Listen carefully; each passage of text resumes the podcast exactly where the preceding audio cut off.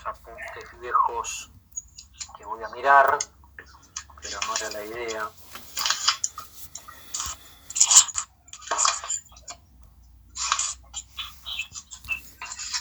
Pero no pasa nada.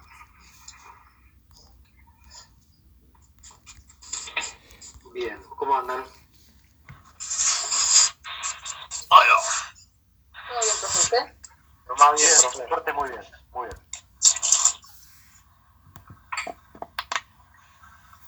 Un segundo nada más que arreglo una cuestión acá de audio.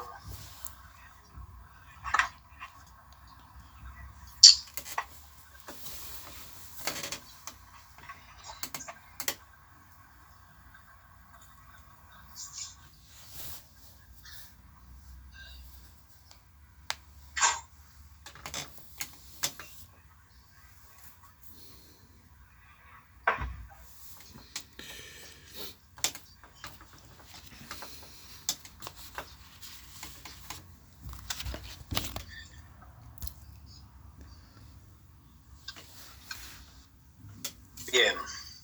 ¿Ahí se escucha bien? Sí, ¿no? Bien, bueno, yo, yo lo escucho bien. Bueno, eh, hoy vamos a, a trabajar sobre una, una obra, eh, casi como excusa, si quieren, para llegar a un autor.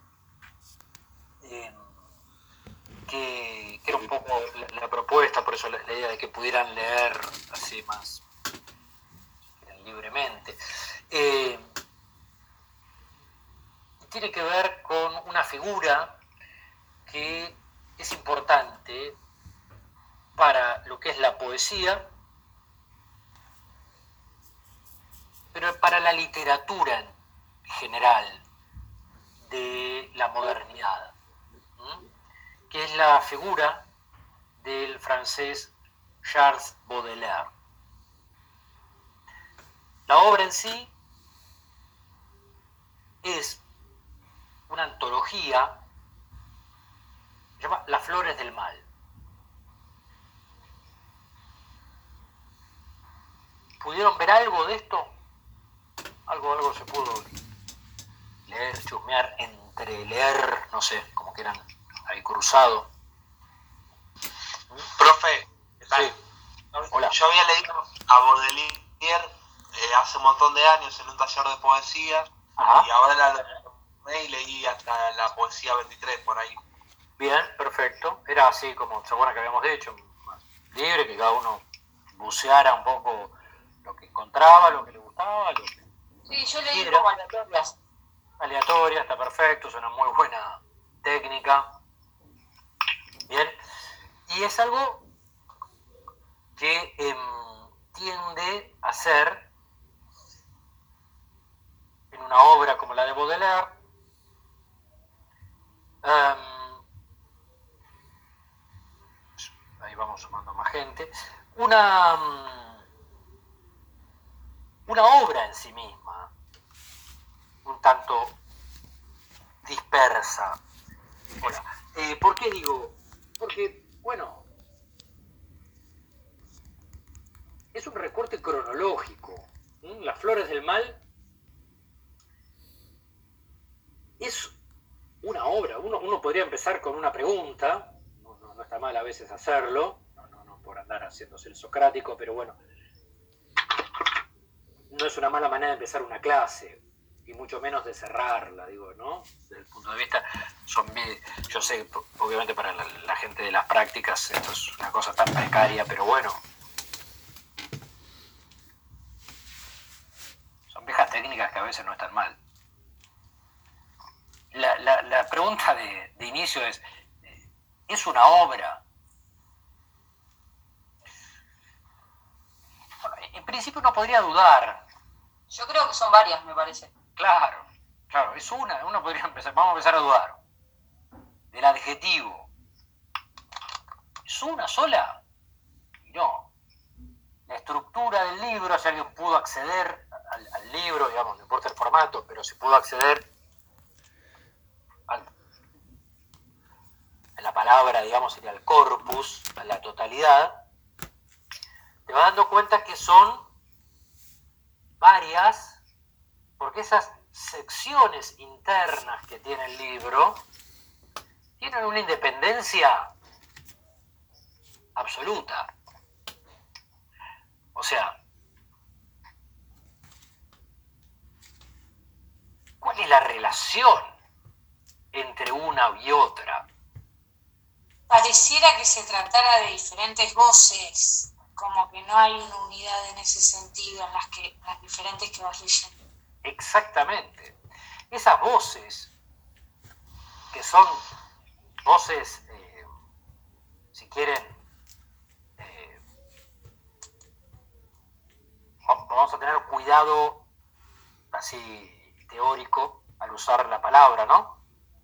Yo no diría que hay polifonía, porque las voces, para que una obra sea polifónica, deberían estar en un momento de la enunciación. Van a decir, no, sí, pero además eh, eh lo utiliza en la narrativa. Bueno, sí, pero uno podría hacer una extensión del concepto hacia la poesía. Pero lo que sí está claro, porque ya si no, más que extensión estás diciendo cualquier cosa, es que tienen que estar sincronizadas, o sea, en un mismo tiempo. Y acá, cuando uno escucha el yo lírico, una pequeña notita, es habitualmente la categoría que se utiliza en poesía, no, no hablamos de narrador, hablamos de yo lírico, ¿no? En Las Flores del Mal, que es una de las secciones del libro, es algo muy distinto al de que yo cuadros parisinos. Muy distinto.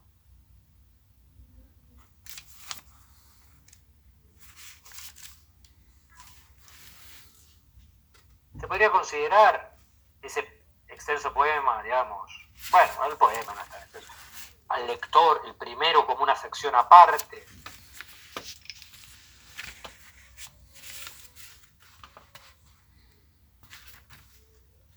además uno ahí entra, si hace un poco de crítica genética, ¿no? La crítica genética es esa que intenta estudiar la obra, todos sus borradores, todos los elementos que conforman la obra, no, no, no solo las distintas versiones hasta la edición, sino también los papeles, las cartas, todos los elementos paratextuales que forman parte de, de lo que después el autor edita como texto o alguien edita como texto. Tendríamos que decir que hasta el más rudimentario de los críticos genetistas diría, pero además acordate que lo que hace es editar lo que había escrito hasta un momento. O sea, es lo que hace en la primera edición es decir, yo escribí una especie casi de obra completa hasta hoy. A eso, a la primera edición, porque va a venir el juicio, que ahora voy a hablar, va a venir la prohibición y la censura. Y después vamos a tener la segunda versión de las flores del mal. Pero la primera versión es una suerte de puesta en público de años de escritura de Baudelaire.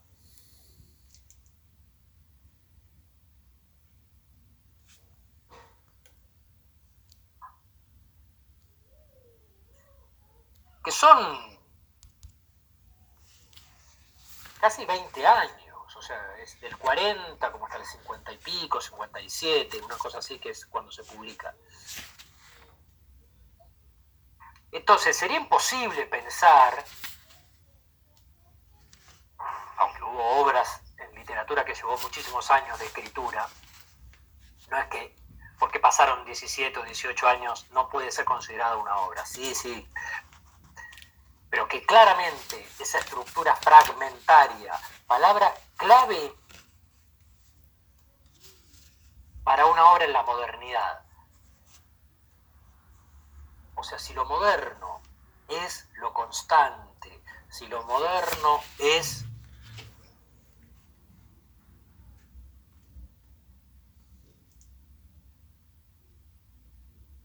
lo continuo, lo armado y lo sólido, Baudelaire es lo, fragmentario. Digo esto, ¿por? Porque vamos a, ver aquel que le interese esto puede leer. A Walter Benjamin, Benjamin, así como el nombre, digamos, a Habermas.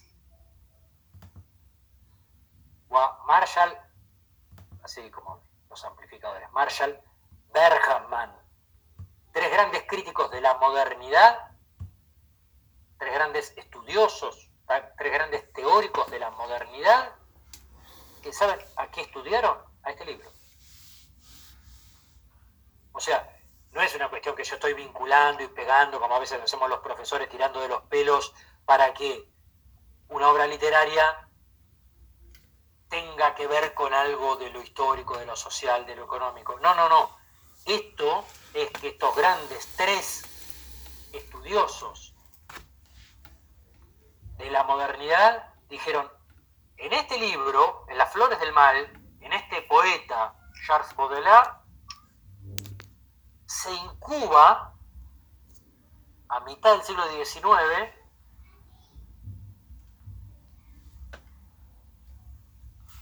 no sé si usar la palabra grieta, porque viste que acá. Pero bueno. Toda la grieta que iba a derrumbar a la modernidad. Lo digo de una manera poética porque es el título de la obra del Marshall Bergman. Un genio, ¿eh? Su, obra, para referirse a esto, un gran libro, voluminoso, pero lleno de contenido, no, no de palabritas. Llama todo lo sólido se desvanece en el aire. Todo lo sólido se desvanece en el aire. Si a alguien le interesa el tema, debo decir, ¿cómo llegamos a la posmodernidad? ¿Cómo fue que de repente hoy somos instante y algo de 10 años me parece una eternidad y un matrimonio como el que tuvo mi abuela me parece casi una prisión. Y como, no sé, todo eso lee Marshall Bergman. Y Bergman va a releer Baudelaire. Va a interpretar Baudelaire. Porque lo que va a decir es, en plena modernidad, está bien, ya se iba declinando, pero todavía nadie lo había visto, este poeta maldito, categoría que después vamos a ver, ya la tenía clarísima. Desde el lado oscuro veía con absoluta claridad.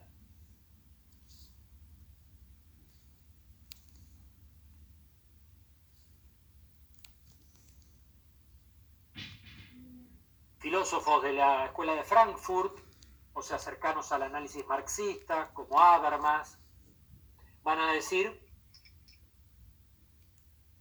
este coetáneo a Marx no estudió los ciclos económicos del capitalismo.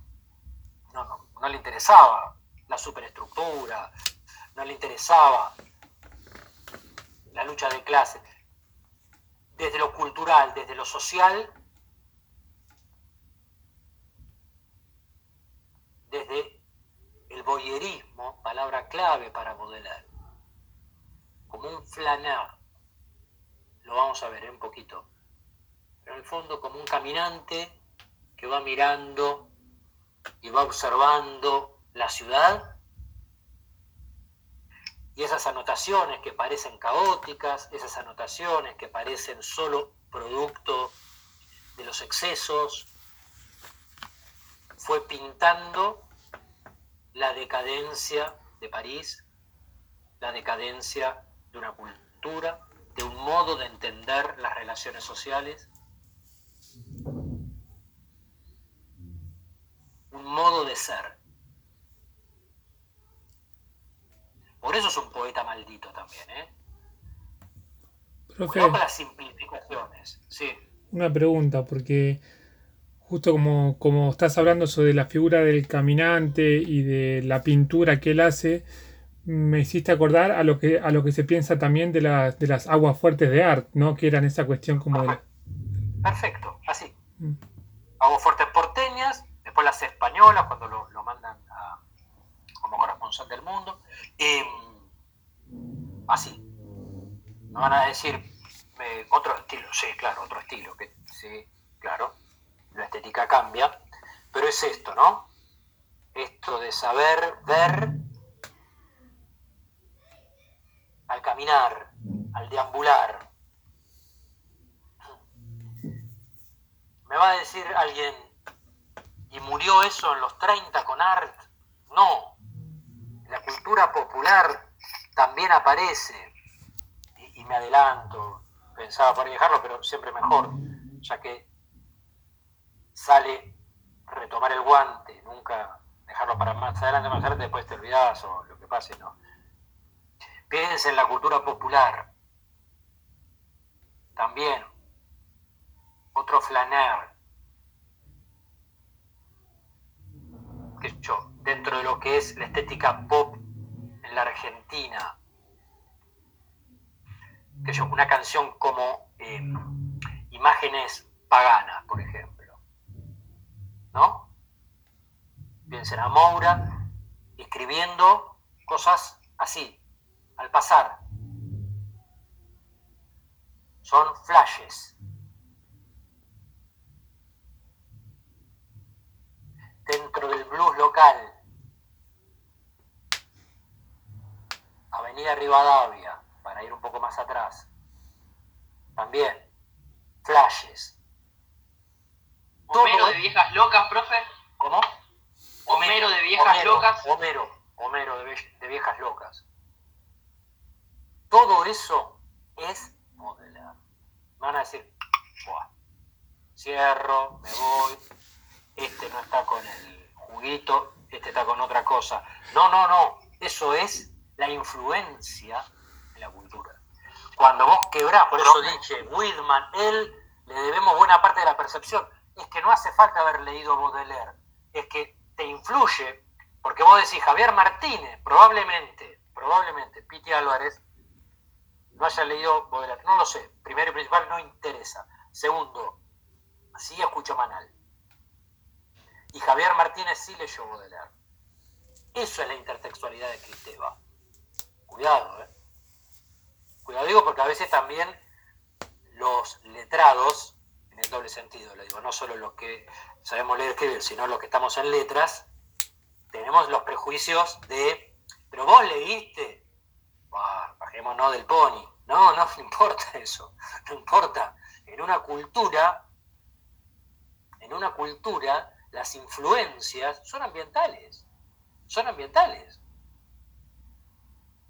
Entonces, y sé muy poco, pero dentro del freestyle estoy seguro que habrá alguien que habrá tomado el guante ese también, ¿eh? Y de todo. Profe. Sí, Juan.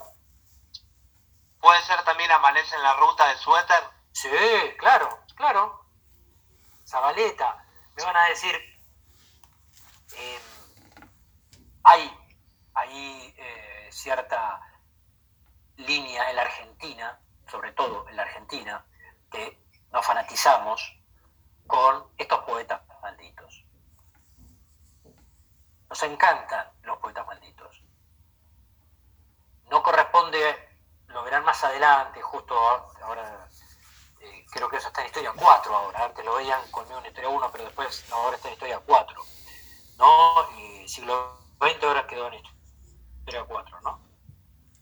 Bueno, gracias, eh, no, cabeza, bueno, el plan nuevo lo tengo medio medio. Bueno, digo, en historia 4 hay que pensar que, por ejemplo, la poesía argentina de los años 50, 60, va a impactar mucho en lo que después es la letrística del rock. Y ahí hay que pensar en figuras que estaban en ambos lados. Enrique Sim, por ejemplo, articulando con los redondos, etcétera, etcétera, ¿no? Del lado de la poesía no musicalizada, porque yo creo que poesía es toda, ¿eh? Alguna musicalizada y otra no. Poetas como Edgar Bailey, quizás no tan leídos hoy por hoy, pero en su momento fundamental, Alejandra Pizarnik, la misma Olga Orozco, pero que es un poco más narrativo Olga Orozco, pero en algunos momentos también, en el fondo, nosotros somos, digamos, fanáticos bodelerianos. En la Argentina tenemos esa cosa. Me van a decir, y son un poco los afrancesados de Latinoamérica. Sí, en parte sí. En parte sí. Desde Mansilla, para meternos bien en nuestra materia.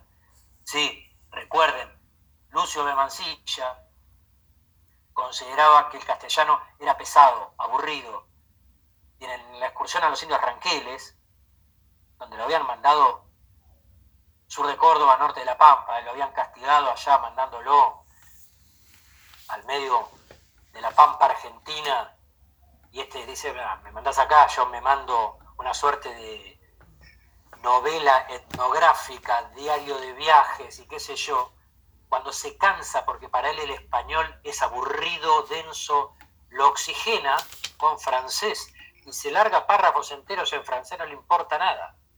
O sea, nuestro afrancesamiento en las letras viene de aquel entonces, no solo de Echeverría y el fervoroso romanticismo. La cita de comienzo del Facundo es en francés. Somos afrancesados por naturaleza, diría en la Argentina, aunque obviamente no es naturaleza, es cultura pura, pero lo que me refiero es, podríamos decir que nuestra sangre literaria corre el francés. Y Baudelaire es figura central en todo esto. Por eso, más allá de la obra en sí, me interesa que nos metamos justo en alguien que es canónico porque nunca estuvo en el canon. O sea, porque es un maldito desde el comienzo. Pero cuidado, no maldito y esas reducciones y ese simplismo que a veces caemos por el opio, por su libertad sexual, por el alcohol. Eso es vida privada. Eso maldito porque corroe y muestra la corrosión, como dije, de una forma de ser legitimada, consolidada y premiada, que es la modernidad. Por eso, yo voy a recomendar ahí un, un, ensayito también. Dos cosas voy a recomendar. El libro que estaba buscando y un ensayo para los que quieran profundizar. Pero en el ensayo nos vamos a meter un poco en algo que también le interesó a varios hombres del pensamiento, que es utilizar una categoría freudiana,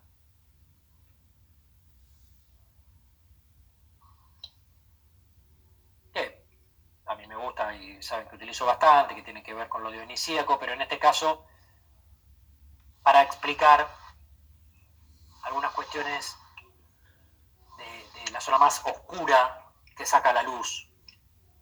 ¿Por qué? Porque, bueno, justamente habla de lo reprimido. Y, y en eso Benjamin tiene una obra clave y fundamental Y el ensayo la trabaja bastante. Profe, Sí, ¿puede ser que sea maldito por una suerte de tormento existencial que sentía y también eh, parecido en la pintura también al simbolismo alemán, puede ser? Sí, eh, digamos, si, si entendemos, eh, si, entendemos el, concepto total de lo que dijiste de eh, existencial, sí, porque ahora vamos a hablar de uno de los temas de la cuestión central, que es esta noción del spleen.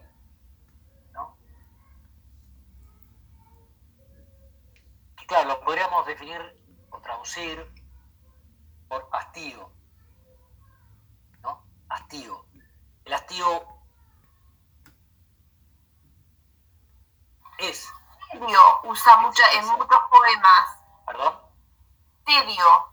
tedio. Está bien, perfecto. No, en varios poemas va, está traducido como Traducido tedio. como tedio, sí, sí, está Sí. bien. Tedio. Hastío, tedio, está bien, sí, sí, podría ser tranquilamente. Tranquilamente. Eh, pero, eh, claro, ¿qué es? Tedio, hastío, cansancio.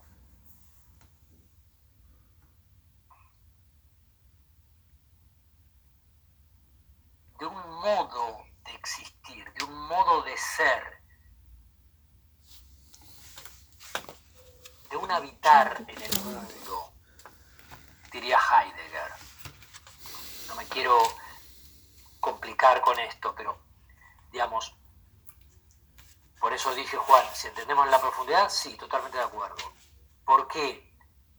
Porque lo que está proponiendo es que la modernidad es, que ni siquiera él y los contemporáneos tienen claro que eso va a ser reconocido y llamado con ese nombre y, se está acabando y que le falta menos de un, bueno, a lo sumo un siglo si quieren, ¿sí?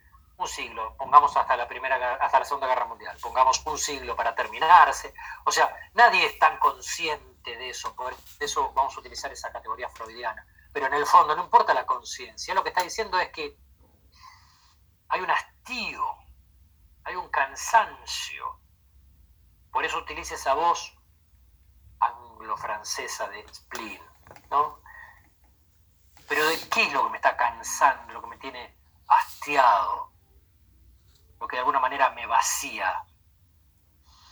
Es este habitar en el mundo, diría Heidegger. O sea, este ser en este tiempo. O sea, si somos básicamente tiempo, dice Heidegger, si somos seres que somos básicamente tiempo y que tenemos conciencia de ser tiempo, las condiciones en las que somos en el mundo pueden modificar la experiencia del tiempo. Lo digo más despacio o de otra manera. La experiencia, y cuidado con esa palabra porque la voy a usar mucho, la experiencia que nos quiere transmitir en sus poemas, ese vitalismo, es- ese reclamo de vivir, que muchos han confundido con un mero reviente. Profe, entender el verdadero grito dionisíaco, perdón. no, sí, te iba a decir, yo cuando leí eh, todos los poemas que leí aleatorios, eh, sí, se trataban del suicidio, de la destrucción del hombre, eh, del paso del tiempo. Y ahí vamos. ¿Y por qué me gusta el ensayo, Mariana? Porque uno dice, el- y el ensayista en eso es bastante interesante, ahora busco el, el nombre que se me fue. Porque dice, si lo leemos por ahí rápido, parece que es la idea de la destrucción, de la Sí. conciencia para... No, dice, es desaparecer de este modo para planificarse en la belleza suma. O sea, desaparezcamos de este modo de ser para renacer a esa otra realidad posible. Profe, disculpe. Profe, ¿Sí? adelante. Ah, No, sí, yo había hablado, pero no sé. Andaba, andaba vos, Juan, andaba vos, Juan, yo después hablo. dale, dale, Juan. Bueno, se me, a mí lo que se me cruzaba cuando lo leía era esta historia, esta, eh, esta idea de, de abismo en el que se cae y como el amor y la belleza, eso que decía usted justo, profe, como, como su resarcimiento, como lo opuesto, como la musa, la belleza, el himno a la belleza, frente al hastío y a la oscuridad de, del abismo, digamos, ¿no? Exacto. Y ese abismo, etcétera, es el estado natural de las cosas en la modernidad. Digamos, para simplificarlo, pero para que se entienda, no, no es tan lineal, pero es hay que desaparecer, hay que destruirse los, más que en, a los salones de la alta sociedad parisina, a los estados de la burguesía de las avenidas, para encontrando la belleza en el callejón oscuro, en el bulevar perdido, en la prostituta sifilítica, él tenía sífilis, en la enfermedad, encontrando la belleza allí, en las flores del mal, ser otro y fundirse en esa belleza nueva, renovadora, vital y vitalista, o sea, que me da vida y le da un nuevo sentido a todo. Porque esta Europa, este mundo, es el mundo gris de lo que está muriendo. Tiene el peso de lo que está muriendo. Aunque él supiera que su enfermedad iba avanzando.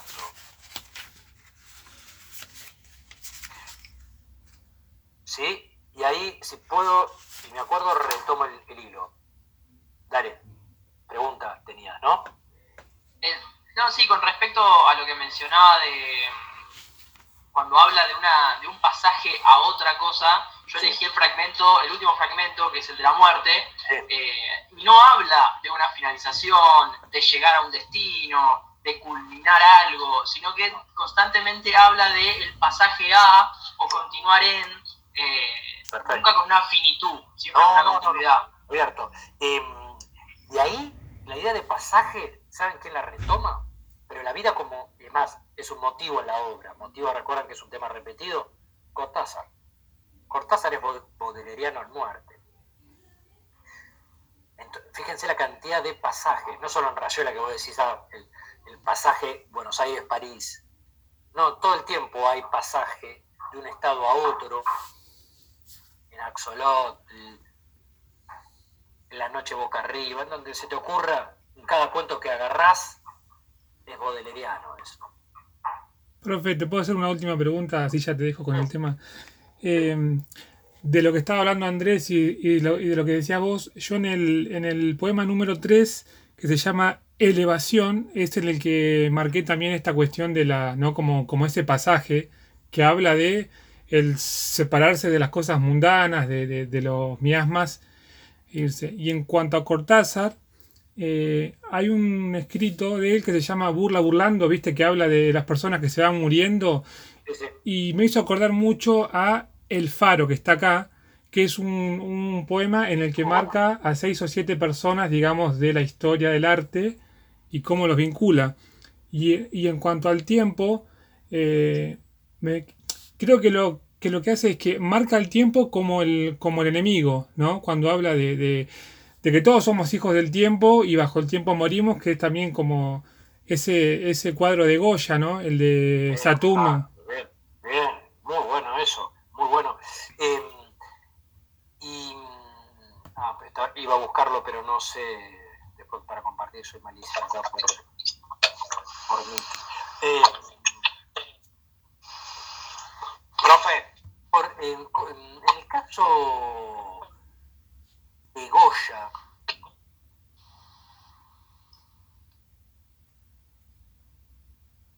es algo de lo que me interesa la relación eh, podamos establecer pintura-literatura.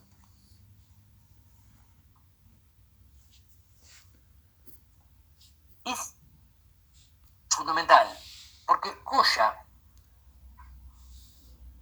pintor, uno podría, podría asociar más, y, traten de googlear, miren imágenes, hay distintos momentos.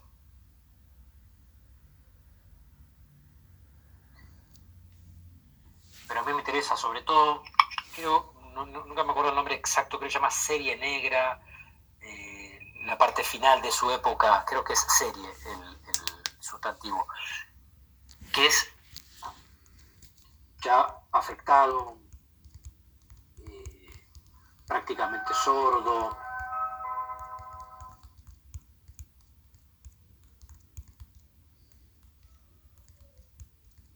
También es interesante, perdón, estoy un poco disperso, ¿no? pero surgen y otras y otras vinculaciones.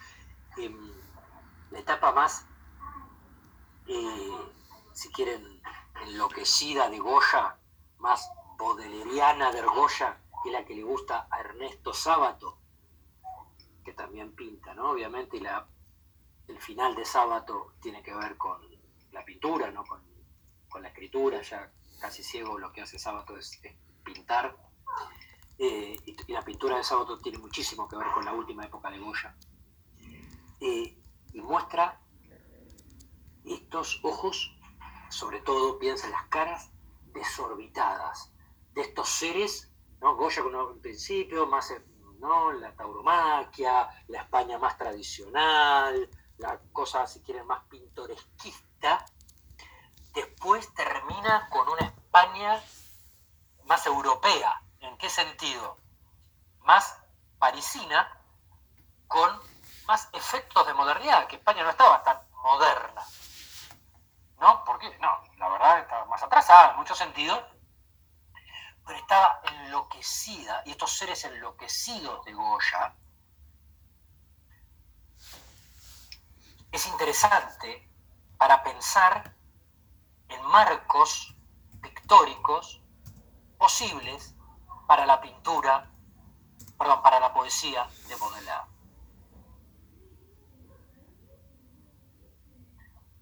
Para la poesía de Gautier. Para el simbolismo, para el decadentismo, o sea, bueno, para muchos primos hermanos, digamos, ¿no? De hecho, hasta en el mismo paratexto de Las Flores del Mal, Gautier va a funcionar casi como una especie de padrino de la obra. ¿Por qué? Porque hay una idea del oscuro, Goya, si alguien lo tiene presente, es un pintor que tiende a la oscuridad naturalmente, ¿no? Como otros pintores tienden a la luz, este tiende a ser negro, oscuro, todos los colores, muy, muy, poca luz y muy cargados eh, de negro, ya sea el rojo, todos tienen algo de negro, entonces todo tiende a la oscuridad. Entonces, eh, ¿por qué es lo que se percibe desde este costado de estos artistas que son, sin duda, anticipatorios de lo que después el naturalismo en la literatura va a ser foco. Pero bueno, ya cuando el naturalismo a fin del siglo XIX pone el ojo en eso, si quieren es más evidente. Gracias David ahí, por mucho mejor. Y esas pinturas negras, ahí está. Entonces, esta idea, esta idea de Goya, esta idea de Baudelaire, está en ese espíritu que podríamos llamar, y que debemos llamar, perdón, ¿eh? porque no lo estamos suponiendo, inventando, sino que es el nombre correcto, que hay un espíritu gótico, que es el que hace que Baudelaire sea, para el francés, el mejor traductor de Edgar Allan Poe. Lo tradujo de una manera excepcional. Y que Cortázar haya traducido a ambos, a Poe, y que tenga una buena traducción de Baudelaire, también es interesante, ¿no?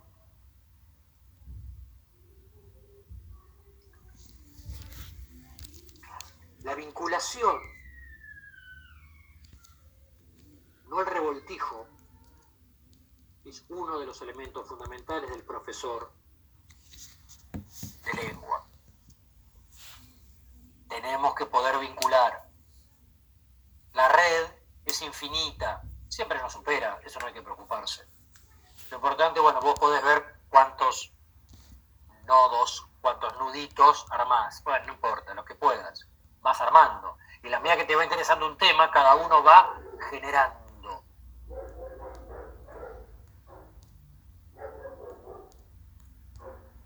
No se me había ocurrido, esto que Andrés me había dicho, y Homero, siempre me he dado cuenta que era el tema que más me gustaba de Piti Álvarez. Sí, claro, y, tiene, y seguramente tiene esa idea de un flanar que a mí me interesa, es un personaje que me interesa en la literatura. Porque literatura y sociedad es complejo, ¿no? Casi que podemos armar todo un seminario de esto. Claro, hay hasta posgrados de literatura y sociedad, sin duda. Hay posgrados enteros dedicados a esto. Pero a mí, en lo personal, ya es una cuestión totalmente subjetiva, pero lo que digo, a mí no me gusta cuando los narradores, los yo poéticos, líricos o lo que sea en cada obra, o en el teatro, a veces le pasa a Brecht, por ejemplo, se ponen un poco panfletarios, ¿no? En el sentido de que pierden visión estética y se ponen casi en historiadores o sociólogos. Los, los diálogos son impostados o la estrofa se nota lo que va a decir al final, porque ya, ya sabes que... En cambio, el flaner es aquel que va viendo y va describiendo y lo hace de una manera estética, pero con una con un talento, con, digamos, si fuera un pintor, sería con un pincel que te arma la pintura, yo sin saber, sin conocer, ¿eh? me hace la vida del monobloc, la vida del obrero, eh, un viaje, un accidente, eh, un barrio, una avenida, como les contaba, no sé lo que fuere, no importa, o la París que no, no podremos conocer nunca, que es la del siglo XIX, que es la que nos contó el genio de Baudelaire. ¿Y por qué digo estético y figura social? Y ahí retomé con lo que quería porque lo primero que quería, y es el primer libro que les quiero recomendar, es que, aunque parezca en un principio que no, la figura de Charles Baudelaire en comienzos para muchos es uno de los primeros dandies en Occidente. Y le recomiendo el libro que busqué hace un hora y pico que estoy y no sé cuál era, no sé dónde está. Filosofía del Dandismo. Filosofía del Dandismo. Un libro corto que analiza cuatro o cinco figuras de dandy. Yo sé que el nombre, después de alguna propaganda, que no me acuerdo de qué era, de, una bebida, qué sé yo, quedó eh, como menospreciada o medio ridícula, ¿no? Digamos. Y además, como toda figura, está la figura real y después está la parodia, ¿no? El dandy del barrio que, no sé, tira un pañuelo medio loco y se cree dandy, bueno. Pero este libro es de un italiano, con, se ve que bien del norte, que ustedes saben que esa Italia bien del norte es Alemania, ¿no? Nosotros todos sabemos que no, tiene nada de italiano. Si alguno ahí de, ahí de, esa zona, no, estoy ofendiendo ni nada, ¿eh? al contrario. El apellido es Schiller, como el autor de teatro alemán clásico. Schiller, Salvatore Schiller, si no me acuerdo mal. A ver, esperen que lo tengo anotado. Sí, Daniel Salvatore. No, no, Schiffer, perdón, lo dije mal. Schiffer, Schiffer, con F. Schiffer, no Schiller ahí confundí yo. Schiffer. Como el señor Schiffer de, La Niñera. Profe, había en un capítulo de Los Simpsons, cuando Homero y Bart eh, trabajan en la feria, que le dicen tenés que buscar a un pichón. El primero que mira a Homero es un tipo con una galera, con las cartas de mano a mano, opuesto a ese pichón que tenían que buscar. Esa sería la imagen, ¿no? del dandy. Exacto. ¿Por qué? Ahí hace, en el libro, yo lo simplifico obviamente, primero es un hombre. Y en esto eh, habría que seguir un poco las cuatro o tres escalones básicos que marcaba Kierkegaard, Kierkegaard con K, este filósofo danés, filósofo teólogo. Uno también a veces con Kierkegaard discute un poco, ¿no? Que no se sabe, medio de estos pensadores eh, enfrentado con, la iglesia danesa, pero a la vez inspirador de la teología en, Dinamarca. Filósofo sin duda. Primero, un plano estético. Para Kierkegaard había distintos niveles para llegar a la verdad. Dice, el primero, aunque parezca que no, es la estética. La estética es aquel que desea la verdad. Entonces, cuando uno plantea un dandy, es alguien que va en búsqueda de un sentido profundo de la existencia.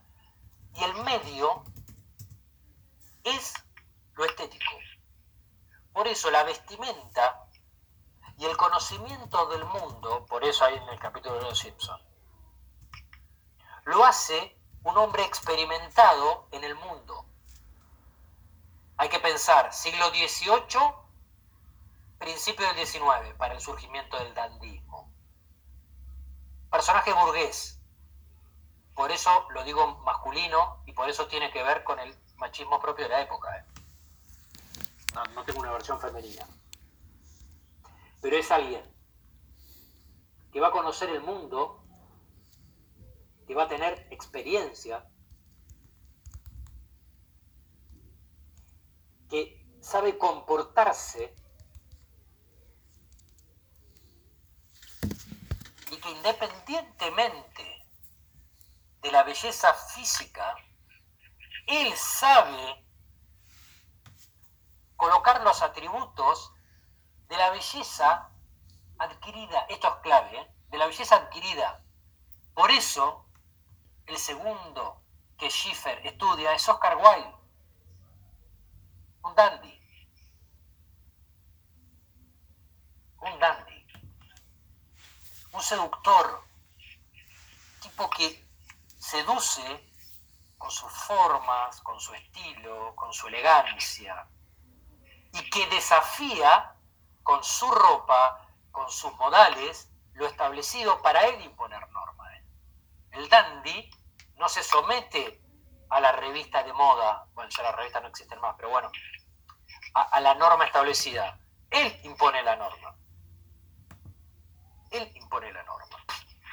Profe, hay un, hay un cuento de Hemingway que se llama eh, Gato bajo la lluvia, no sé si lo leíste, que es el que está en el norte de Italia, y hay, y hay un tipo que aparece y dice nada más que dos palabras, pero es el dandy por excelencia, o sea, es un tipo que no, o sea, no es que, que habla y habla y habla, o sea, sino que dice dos palabras y tiene un gesto que lo hacen quedar como, o sea, como que sabe todo, o sea, y no es que tiene que presumir de esto o de aquello, sino que simplemente con un gesto da en el clavo de todo, como si tuviera un control total, digamos, de la situación. Exactamente. Bueno, eso que de alguna manera es complejo, ¿no? Eh, determinar, bueno, ¿y quién dice eso? ¿Quién le otorga semejante poder? Tiene una respuesta, si quieren, de alguna manera más o menos sencilla, que es la sociedad. Y es ahí donde nos interesa a nosotros. El otro, el otro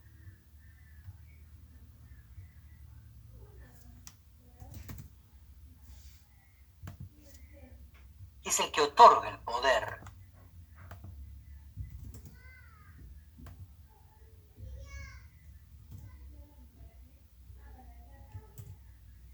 De tener manejo, esa capacidad.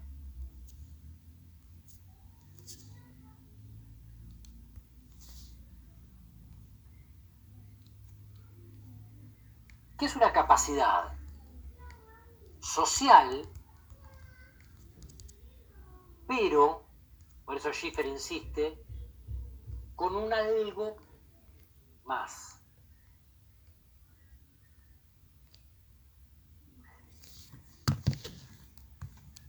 Por eso utiliza la escala de Kierkegaard y dice, hay un deseo que no llega a lograr el dandy, que es el de alcanzar el nivel ético. O sea, queda en lo estético, en la búsqueda de esa belleza. Por eso, por eso Baudelaire va a hablar de la belleza como ese máximo aspiracional.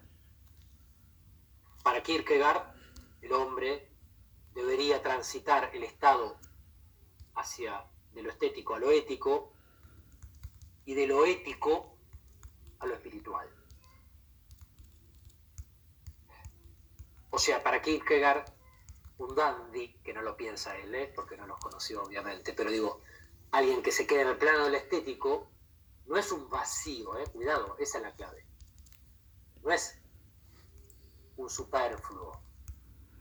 El verdadero dandy está en un camino, está en un pasaje. ¿Se entiende la idea? Está en un pasaje.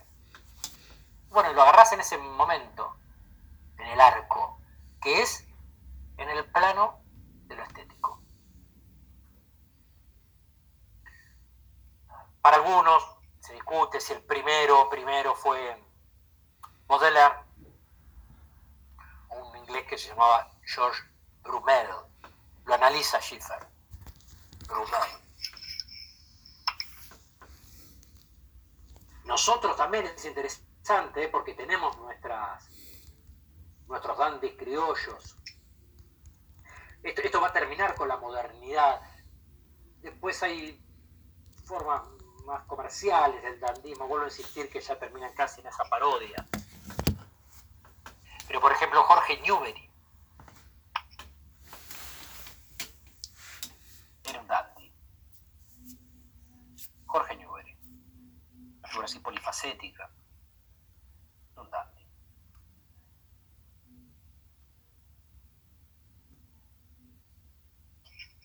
Baudelaire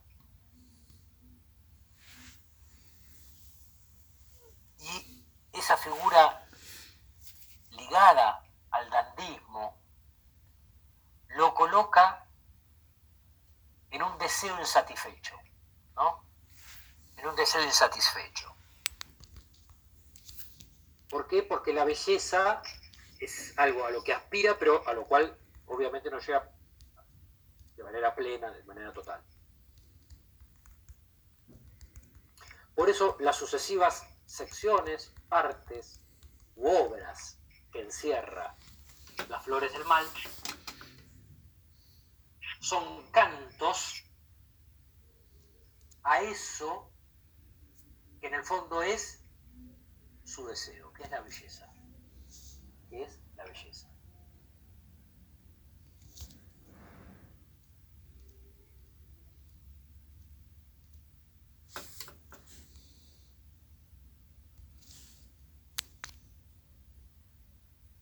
Y les decía,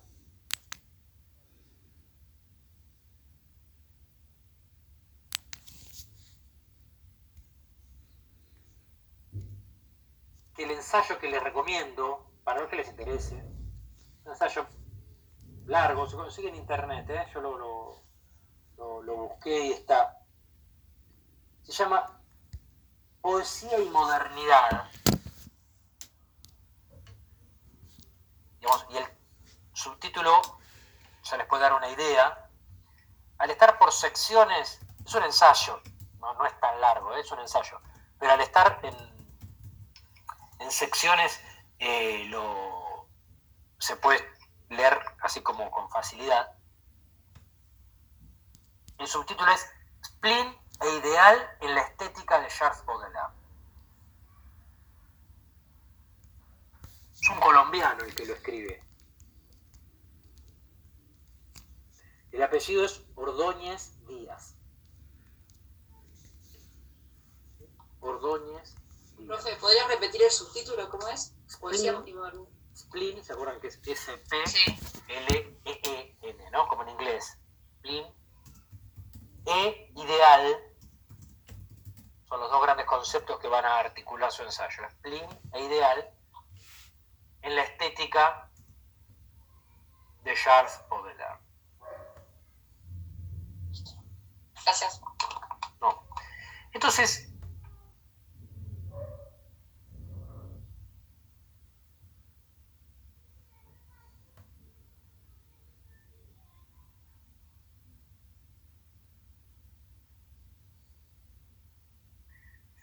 en el ensayo hay algunas ideas propias, ¿está bien?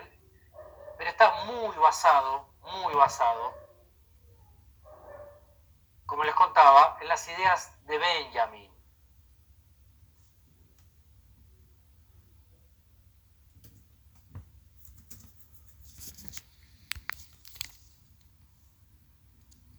Y es quizá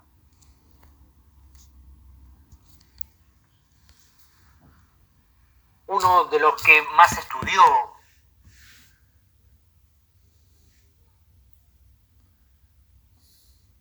A la, a la obra y al propio.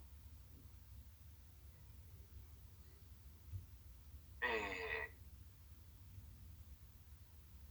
Charles Baudelaire, o sea, como, como, digamos, como si fuera una suerte de, de- de, eh, objeto, ¿no?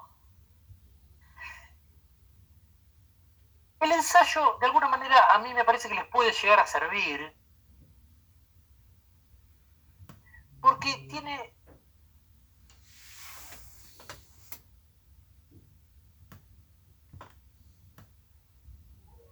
dos ideas que a mí me parecen interesantes. Una es esta idea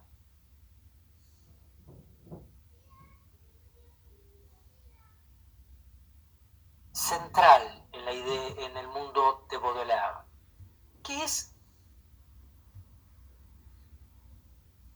hasta qué punto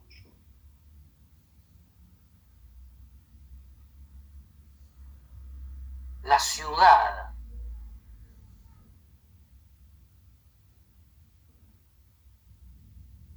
la ciudad, esto es clave, ¿eh?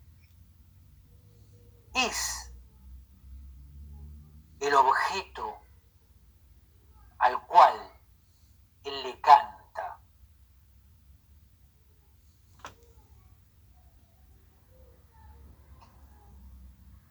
O sea, uno podría pensar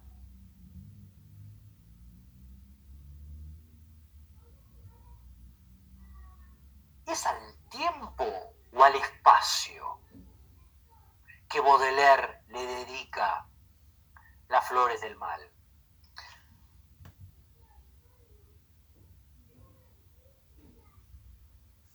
Profe, profe, Sí.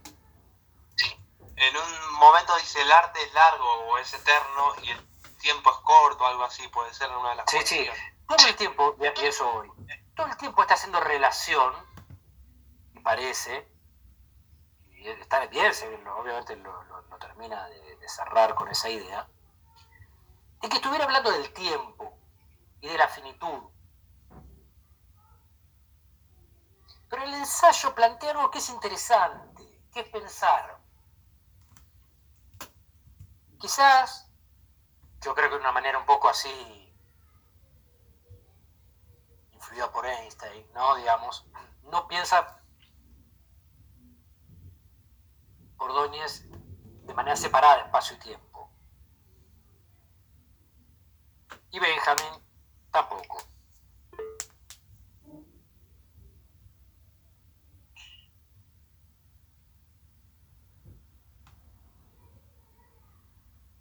Lo que termina de decir es que un punto central es el paso del tiempo rural al tiempo urbano.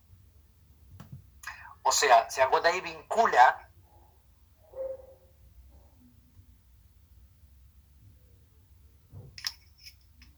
con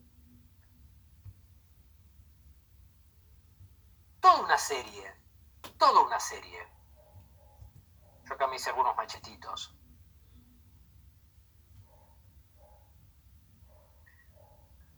dice, una gran suerte de accidente, ¿no? Que cambia el mundo moderno.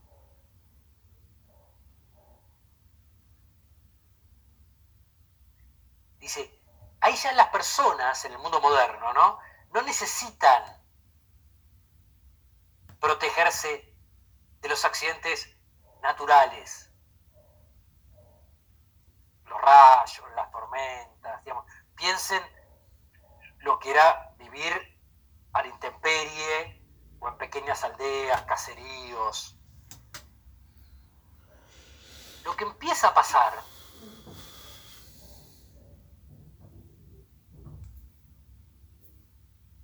es que empieza a haber por primera vez accidentes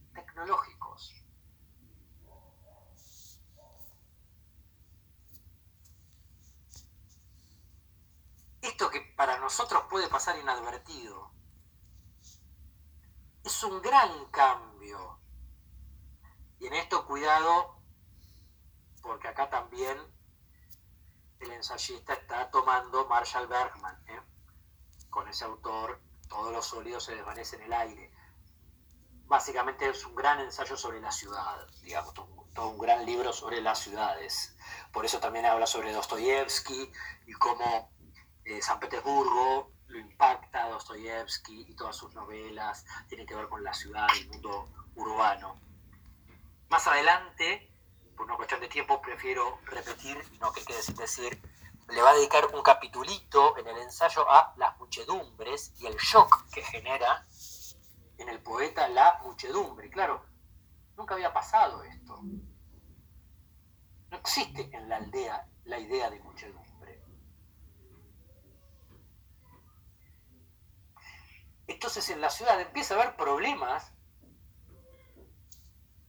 desde cuestiones que están ligadas al, tránsito,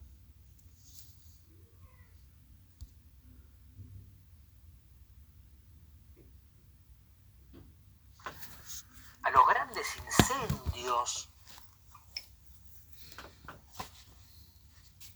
al desmoronamiento de estructuras en altura, Todas cuestiones que tienen que ver con vivir aglomerados.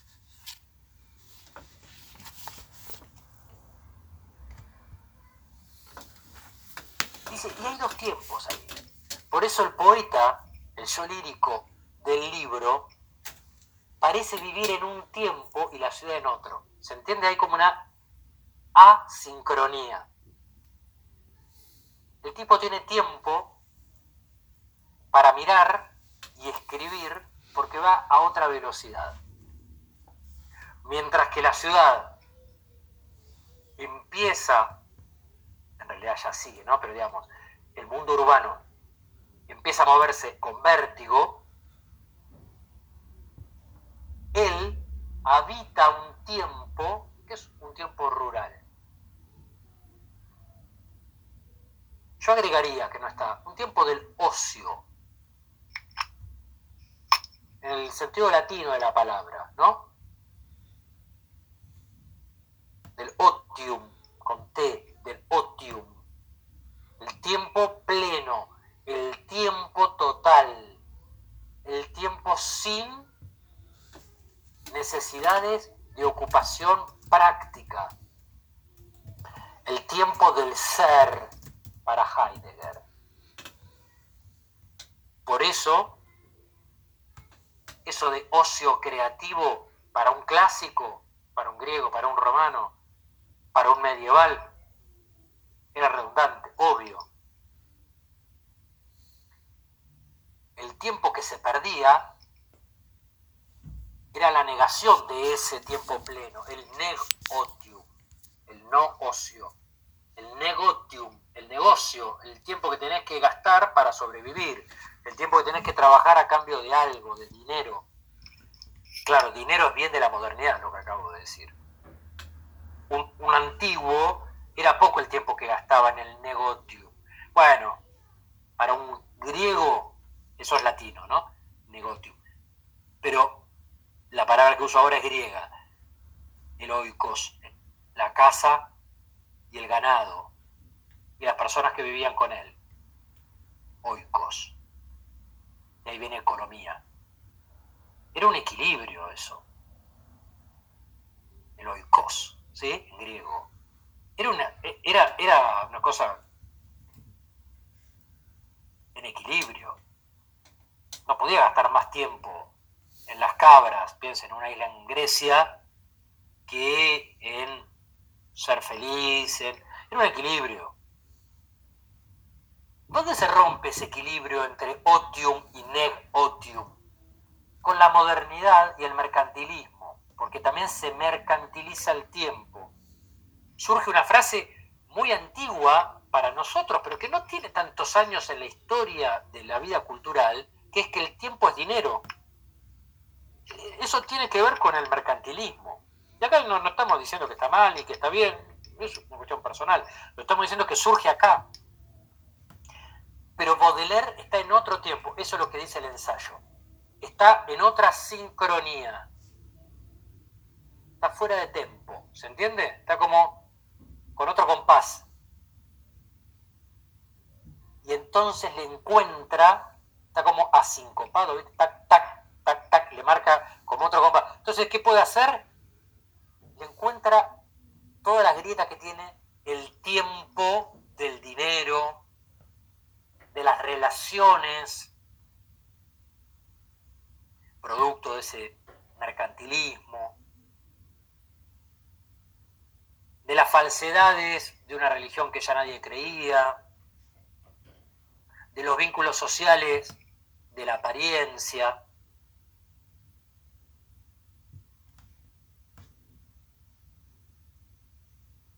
Entonces, por eso es una poesía que no es que está buscándole la quinta pata al gato todo el tiempo, sino que tiene otro punto de vista, que es ahí donde surge la figura de ese flaner, de ese caminante que tiene tiempo que los demás no tienen, en el doble sentido. Vive en otro tiempo, pero además no tiene una ocupación que le lleve parte del día por lo tanto cae en la vorágine. No, él, está alejado de eso. Profe, ¿puede ser que el, el dandismo también le permita eso? A través, de, a través de la si bien la seducción es un fin en sí mismo para, para el dandy, también le permite tener los recursos para vivir esa vida eh, distinta al, al, ritmo que lo rodeaba. Desde ya. Y acá hay una cuestión que deberíamos, por ahí alguno lo pudo eh, no sé si lo pudo buscar. Y tiene que ver con alguna cuestión anecdótica, pero en el fondo es, es, importante. Las Flores del Mal va a ser censurado por la corona, es enjuiciado y le van a pedir primero que ciertos poetas, perdón, ciertos poemas sean extraídos, pues se vende mucho la obra, o sea, le va bien. Pero además le meten una multa. Esa multa después va a ser bajada mucho, mucho. Y ahí, para que tengan una relación, surge de la investigación histórica que él cobraba, como muchos artistas, de parte de la corona, un, em, una especie de subsidio, porque además él, él era sifilítico, o sea, él estaba enfermo. Entonces, ahí hay como una doble moral de la corona. Por un lado, la corona y... perdón, la corona, perdón. la hora. El gobierno, porque obviamente ya estamos en los gobiernos napoleónicos, el gobierno napoleónico sostenía a los artistas como diciendo, bueno, nosotros a esta gente y más, más, sabiendo que su estado de salud, piensen que la sífilis seguía siendo incurable.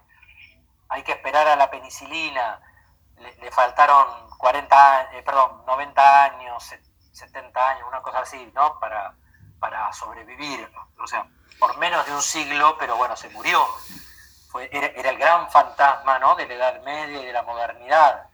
Eh, bueno, hasta ese tiempo era lamentablemente una enfermedad que a la larga o a la corta, pero te mataba. Entonces, por un lado, se lo mantenía. Por el otro, la pena que le impusieron era menor a un año de pensión del Estado francés. Por lo tanto, ahí sale una cosa, que era, bueno, lo que hicieron castigar, sí, lo castigaron. Em, ¿Fue mucho la multa? No, no tanto. Fue más la censura en sí misma que la multa. Sabemos que algo de plata recibía, no era mucha, pero tenía de qué mantenerse. Pero como Dandy, además de las traducciones que le pagaban, además de... lo mantenía también el dandismo y las relaciones sociales. Como le va a pasar al propio, en Inglaterra obviamente, al propio Oscar Wilde. Para entender estas cuestiones del material o de la vida material y del ocio y qué sé yo, hay que leer De Profundis de Oscar Wilde.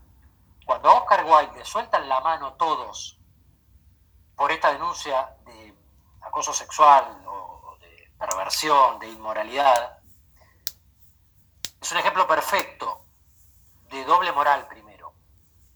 La familia que le hace la denuncia sabía perfectamente que su hijo tenía una relación con, Oscar Wilde.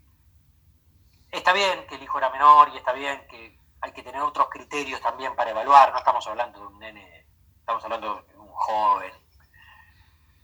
Es otro el criterio de edad, también por favor, para entenderlo a Wilde. No, no, no estamos, ¿no? No es lo mismo hoy que hace eh, dos siglos atrás, no, no, es lo mismo, no estoy salvando, nada, no, no necesita abogado guay, lo que estoy diciendo es que cambia el criterio, pero esta familia que lo denuncia era una de las que lo invitaba a Wilde, y sabiendo que tenían relación con su hijo, etc., igual vivía todas las noches siendo el centro de las tertulias, que es cierto, no recibía dinero de manera efectiva, pero lo mantenían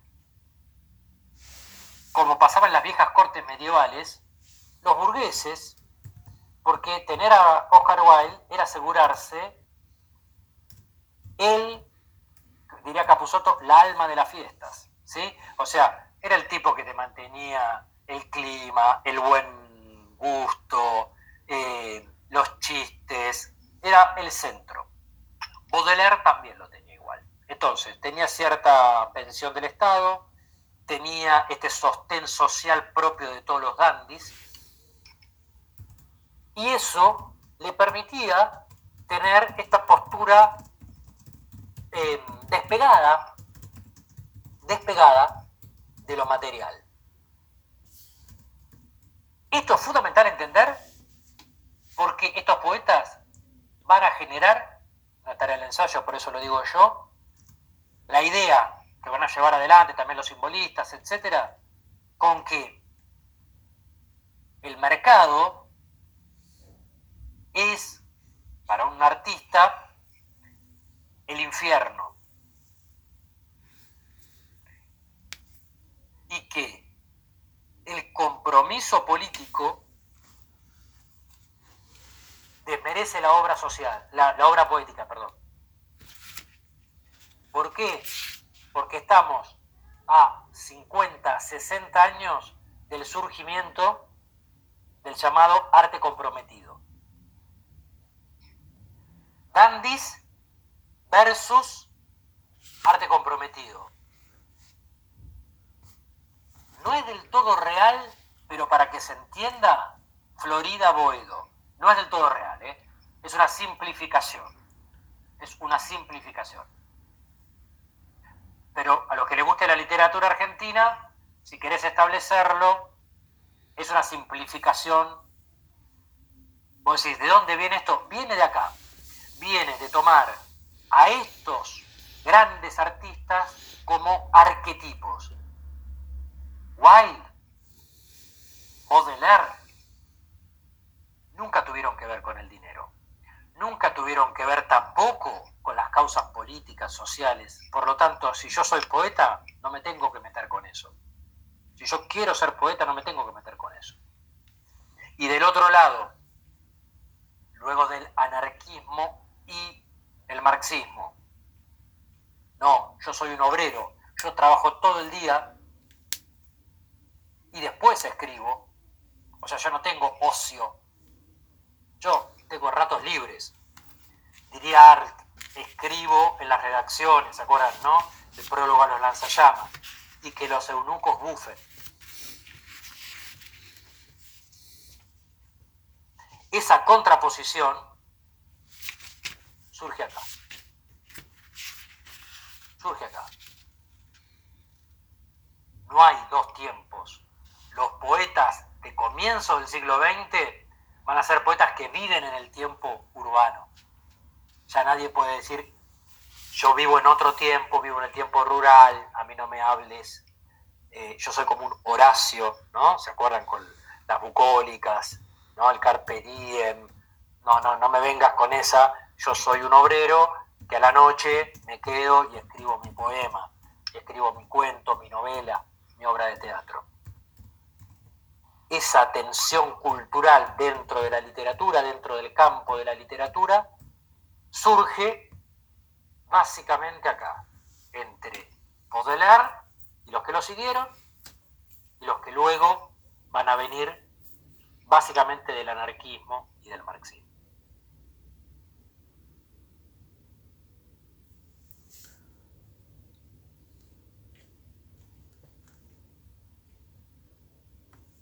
Luego,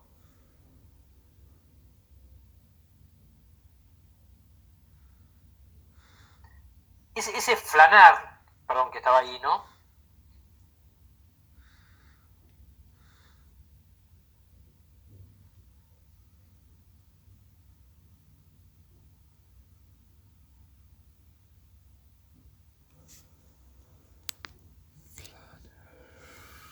En el apartado donde dice shock y muchedumbre, me gusta esta idea, ¿no?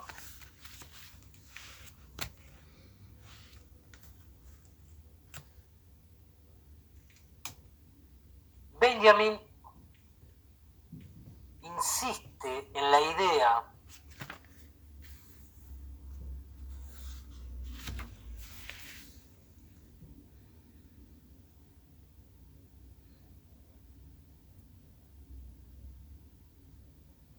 que la muchedumbre genera un impacto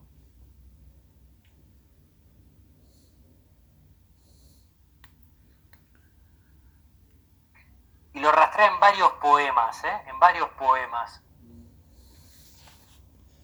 de Baudelaire sobre el sujeto.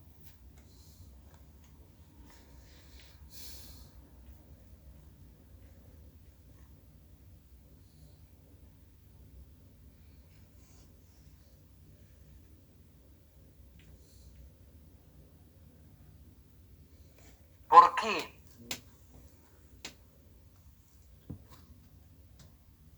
Porque ya se pierde esa relación intersubjetiva.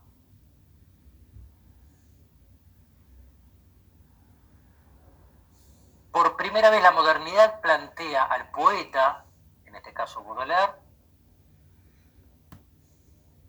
en una relación novedosa, que es la del yo lírico, el que habla, frente a una masa. La ciudad y la masa. No había pasado nunca. Lo que antes había eran relaciones de índole yo, tú. Yo, tú. Eso es, si uno va a Aristóteles, el fundamento de la lírica.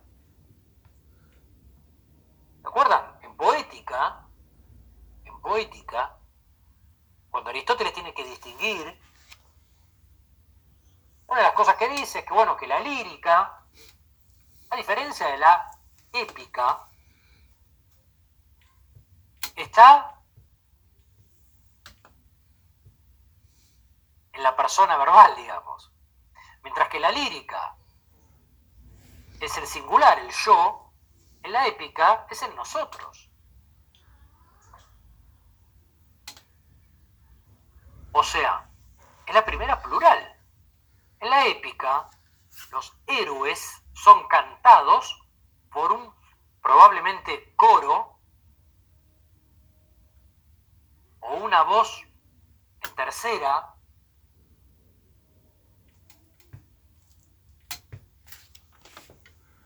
o alguien, no importa, una Aeda, un Aeda, un poeta, un, trovador, que canta, sí, la historia de un guerrero, la furia de Aquiles, lo que vos quieras, pero en el fondo es la historia de un pueblo, de un todos, de un plural. Eso es una cosa épica, todo, grupo. La otra, sacás la otra flecha, lírica. Bueno, son relaciones yo-tú. Son relaciones, son impresiones, son, ya son todas palabras modernas que no usó Aristóteles, ¿eh? pero digo, son subjetividades. Hasta ahí vamos perfecto, ¿viste? Vamos todo perfecto con lo que está haciendo Baudelaire a impresiones, subjetividades, acá es la clase que venimos charlando, está bien, bárbaro. De un yo, hasta ahí vamos perfecto, la definición sigue igual que hace 3.000 años,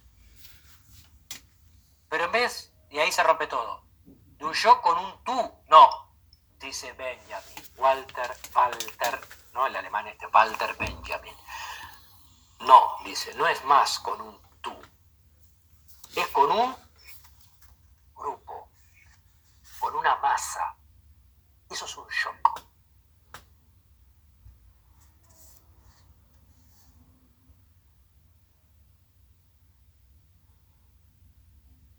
Porque el yo es totalmente subjetivo y el otro es amorfo.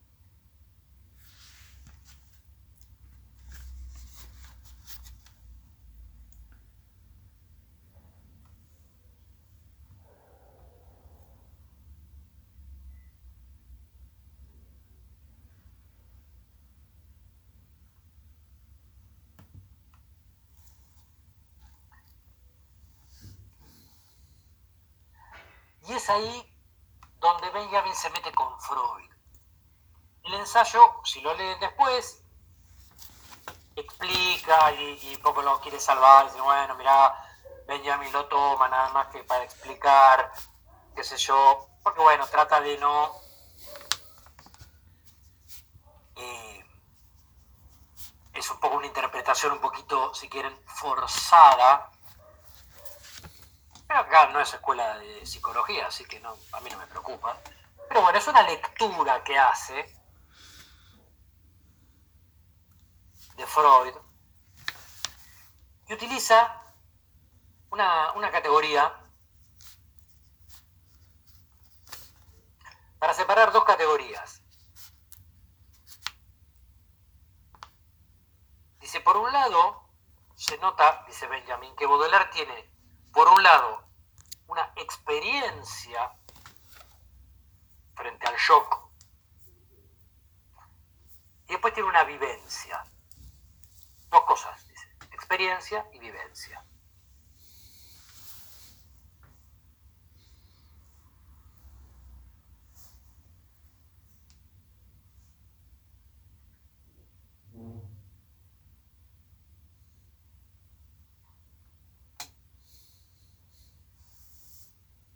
Entonces,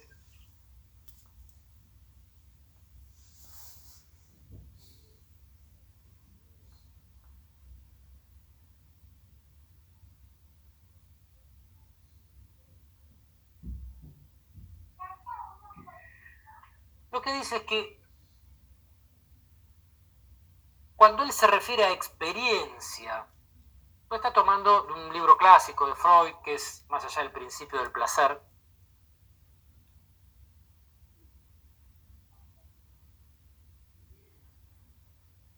Profe, Sí, sí, ¿qué es el principio del placer? el título de la obra de Freud, de la cual él saca, Benjamin, estas dos ideas para explicar cómo ese shock lo va a poder procesar en dos planos. ¿sí? Ahora lo voy a explicar, pero en dos planos.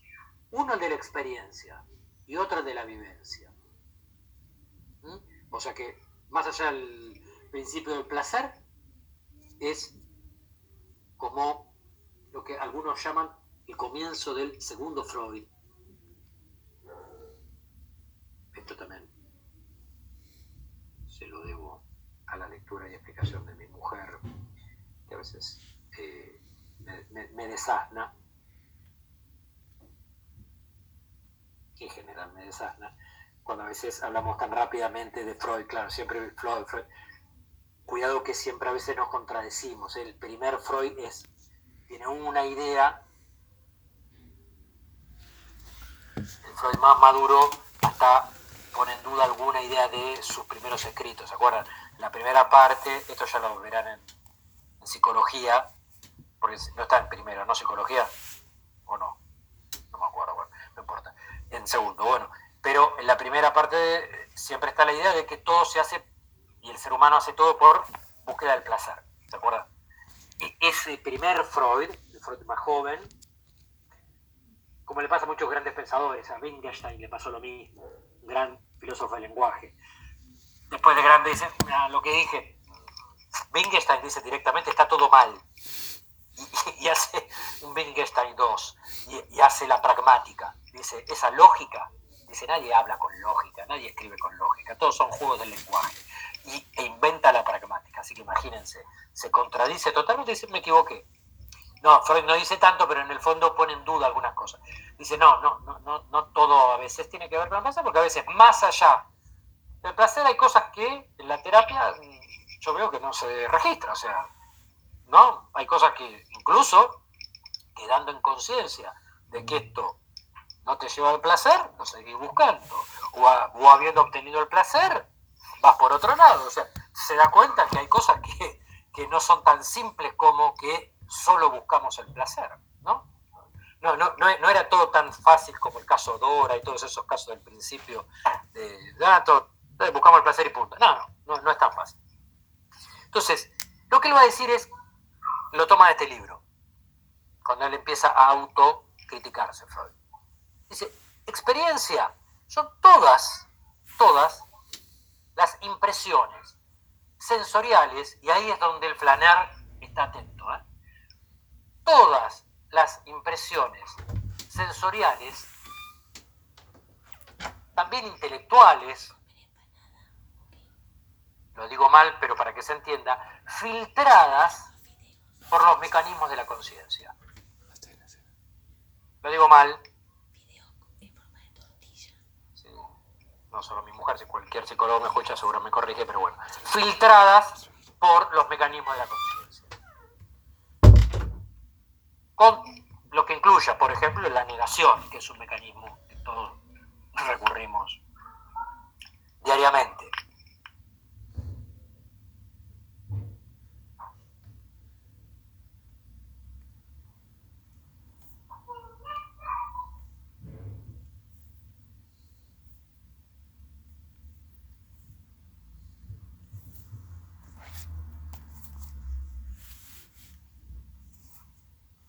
Ahora, en el caso de la vivencia,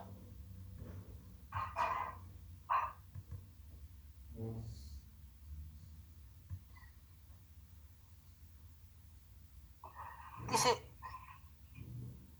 son aquellas impresiones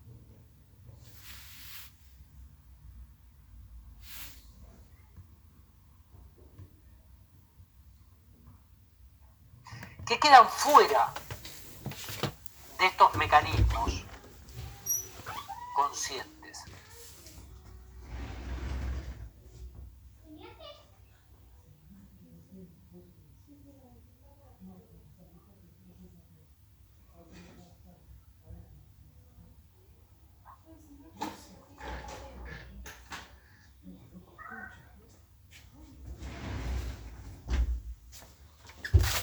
Profe, Sí. sí. ¿Tiene algo que ver con eso del sentido de trascendencia? No, no, no, no. Tiene que ver Ah, bueno. con la idea de que el shock permite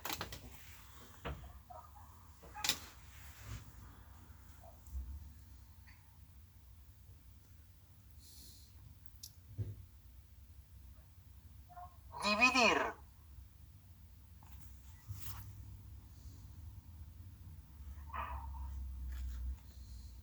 para no usar ninguna de las dos palabras, lo que pasa en dos niveles.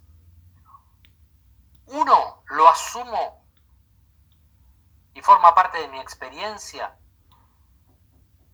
Y ahí lo filtro, lo proceso, lo ordeno. Esto es clave. Porque eso va a tener que ver siempre con lo apolíneo. Va a tener que ver con lo lógico.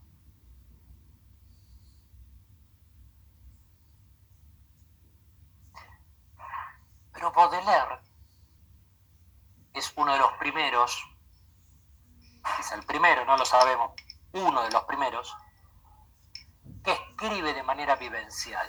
¿Qué quiere decir? Que escribe más allá de la, vi- de la experiencia, que escribe más allá de la conciencia.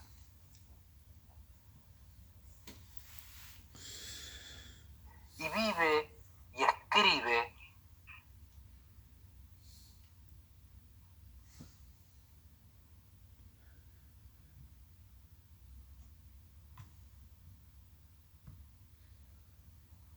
casi en ese estado de shock constante.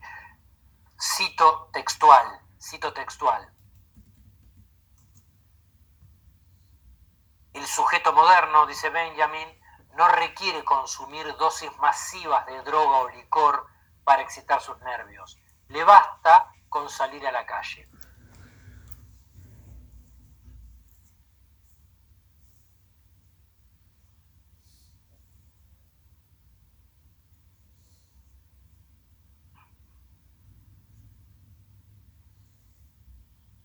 Lo que debe hacer es poder romper esos mecanismos experienciales.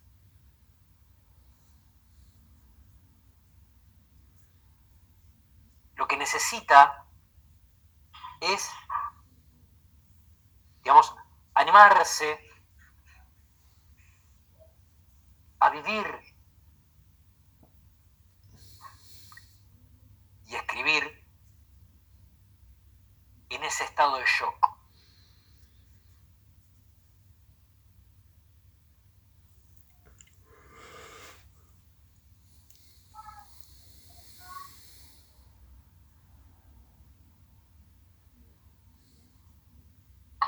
Profe, una consulta. Sí. Mantenerse en eh, quedar así expuesto constantemente a ese shock puede estar vinculado a la presencia continua del tedio. Sí, sí, sí, desde ya.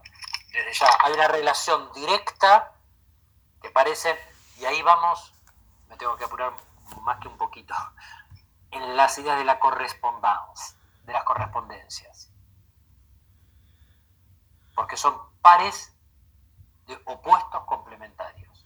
Porque shock y tedio, de una mirada no bodeleriana, serían bueno, eso, ¿no? Opuestos, nada más.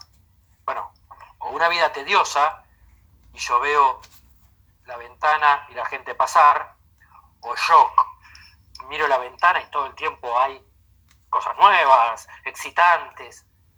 Para modelar hay una vinculación esencial, íntima, que el poeta descubre.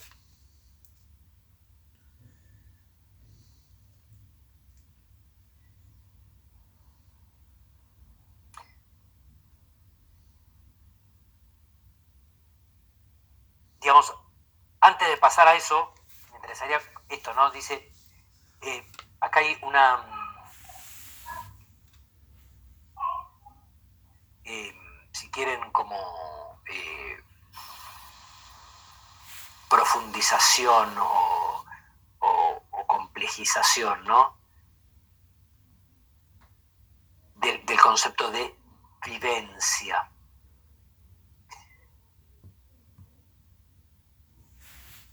Un gran filósofo alemán también, Hans Gadamer, o Gadamer, en verdad y método, ¿no? Dice que el término solo aparece en la segunda mitad del siglo XIX en la literatura bibliográfica. Adquiere un sentido propiamente filosófico en la obra de Dilthey. Según Gadamer, la aparición del término hace parte de un movimiento más general de repulsa contra la mecanización de la vida, en el marco de una protesta contra la moderna sociedad industrial que convirtió a comienzos de nuestro siglo las palabras vivir y vivencia en palabras redentoras de resonancia casi religiosa. Para Dilthey, la unidad vivencial sería la verdadera unidad de lo dado. Para Husserl, el concepto de vivencia se convierte en el título que abarca todos los actos de la conciencia cuya constitución esencial es la intencionalidad. Para el propio Gadamer, la vivencia no es algo que fluya y desaparezca en la corriente de la vida de la conciencia, es algo pensado como unidad y que con ello gana de una nueva manera de ser uno. Como podrá verse, el uso que hacemos en este ensayo del término vivencia excede por su inserción en el macrotexto del ocaso de la experiencia, la orientación netamente epistemológica que el concepto tiene en Dilthey y Husserl. Asimismo, implica una crítica de los residuos románticos que presentan las definiciones recogidas por Gadamer. La exégesis aquí efectuada muestra que si el concepto vivencia tuvo alguna vez contenido de protesta y de repulsa ante el despliegue de las tendencias objetivadoras del mundo moderno, tal contenido ha sido asimilado y puesto al servicio de ese mismo despliegue. Actualmente los factores de manipulación y digregación de los sujetos ya no permiten afirmar que la unidad determinará, perdón, la unidad determinada de la vivencia en virtud de su contenido intencional se encuentra en una relación inmediata con el todo, con la totalidad de la vida. Para ver más profundamente esto, leer Verdad y Método de Gadamer. Vivencia sería, en definitiva,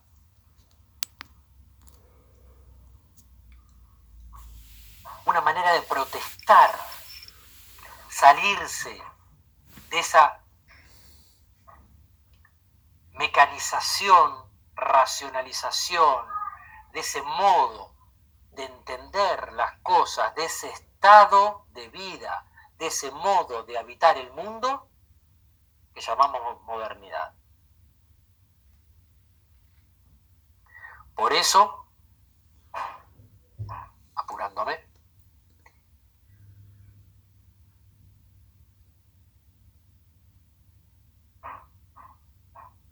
es fundamental entender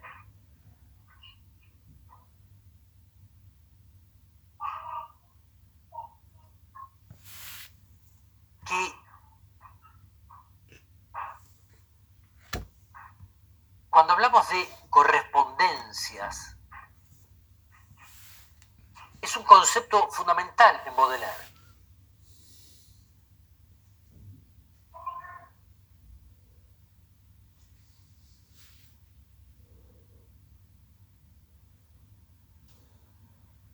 Piensen, no van a decir porque es un poema de él. No, sino porque es una manera de explicar, que es algo que nos está faltando para cerrar, una manera de ver aquello que parece opuesto, aquello que parece distante o irreconciliable. Por eso decíamos al comienzo,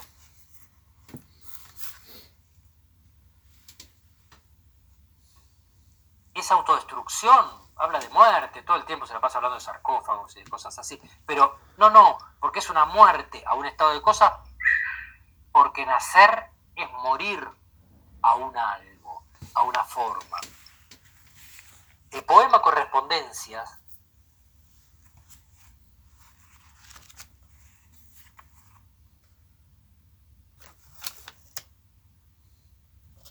es muy cortito, yo leo una versión, dice, la natura es un templo donde vívidos pilares dejan a veces brotar confusas palabras. El hombre pasa a través de bosques de símbolos que lo observan con miradas familiares, como prolongados ecos que de lejos se confunden en una tenebrosa y profunda unidad, basta como la noche y como la claridad, los perfumes, los colores y los sonidos se responden. Hay perfumes frescos como carnes de niños, suaves cual los oboes, verdes como las praderas, y otros corrompidos, ricos y triunfantes, que tienen la expansión de cosas infinitas, como el ámbar, el asmiscle, el benjuí y el incienso, que cantan los transportes del espíritu y de los sentidos. Este soneto, famosísimo soneto, quizá la obra más famosa de Baudelaire es ese soneto, sobre todo recuerden los sonetos en los dos cuartetos iniciales presentan el tema. Lo que está presentando el tema, el soneto, esta es una definición muy clásica, pero es así, los cuartetos presentan el tema, los tercetos cierran en estilo. Es que la naturaleza es un bosque de símbolos. ¿Qué quiere decir esto? Que las cosas no son lo que son, sino que representan otra cosa. Nada es lo que se presenta, sino lo que representa, lo que simboliza.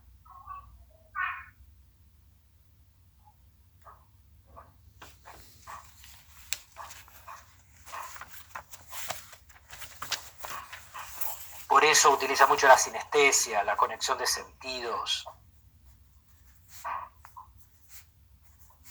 como recurso literario.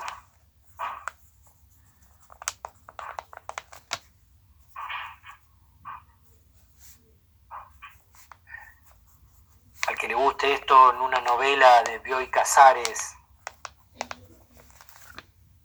eh, la que escribió después de eh, la invención de Morel, que están en una isla que es una cárcel, y ahora se me fue el título, operan a los presos para que sientan que están cada uno en el mejor de los paraísos.